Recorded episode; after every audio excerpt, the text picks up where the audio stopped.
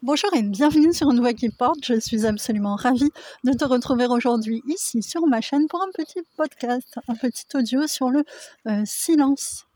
Je me suis octroyé quelques jours hors du monde de l'agitation, du stress, du bruit pour euh, me poser et il y a des hammams et des saunas.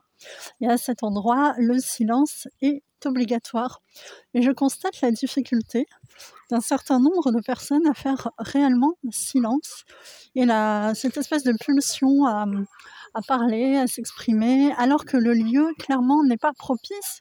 Au contraire, il est fait pour se protéger un peu de ça et effectuer un travail introspectif, euh, voilà, en tout cas être dans, la, dans cette possibilité euh, d'être dans le euh, silence. Alors notamment, il y a des jeunes un peu agités comme ça qui parfois jouent à se lancer des seaux d'eau, des comment dire, rient un petit peu. Et je vois bien la difficulté pour certains à faire silence. Alors pour de nombreuses personnes, notamment les anciens, ça ne pose aucune aucune difficulté. Mais euh, ce qui est intéressant de constater à cet endroit-là, c'est que bah, le silence apporte vraiment la possibilité de faire un travail euh, d'introspection, hein, réellement, d'être posé longtemps dans le calme, sans avoir à solliciter euh, la parole, ni même son corps, puisqu'on est posé immobile.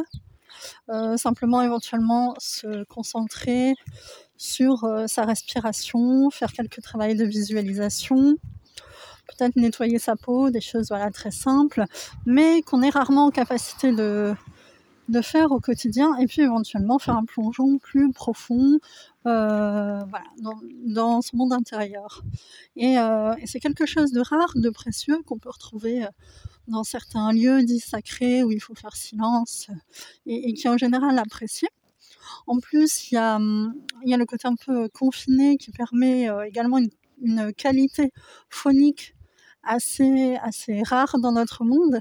Et voilà et avoir des difficultés finalement à faire ça parce qu'on est agité parce qu'on n'arrive pas à contrôler finalement ces, ces pulsions hein, vraiment de, de paroles comme ça euh, bah, c'est aussi se priver de euh, de ce moment-là de ce vécu et euh, de cette euh, j'ai envie de dire expérience, c'est pas vraiment le mot, en tout cas de, de cet état introspectif qui peut apporter euh, tellement.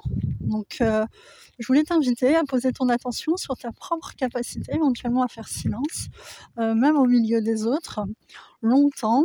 Et bon, après, c'est le propre de la jeunesse que d'être assez, assez agité, en tout cas énergique, pas forcément agité, mais énergique Simplement, euh, est-ce que tu es en capacité, toi, de faire, de faire silence et euh, de vivre ce type de moment euh, profondément calme où finalement on ne fait rien, on ne dit rien et on laisse venir et passer le flux des pensées, des émotions, des sensations.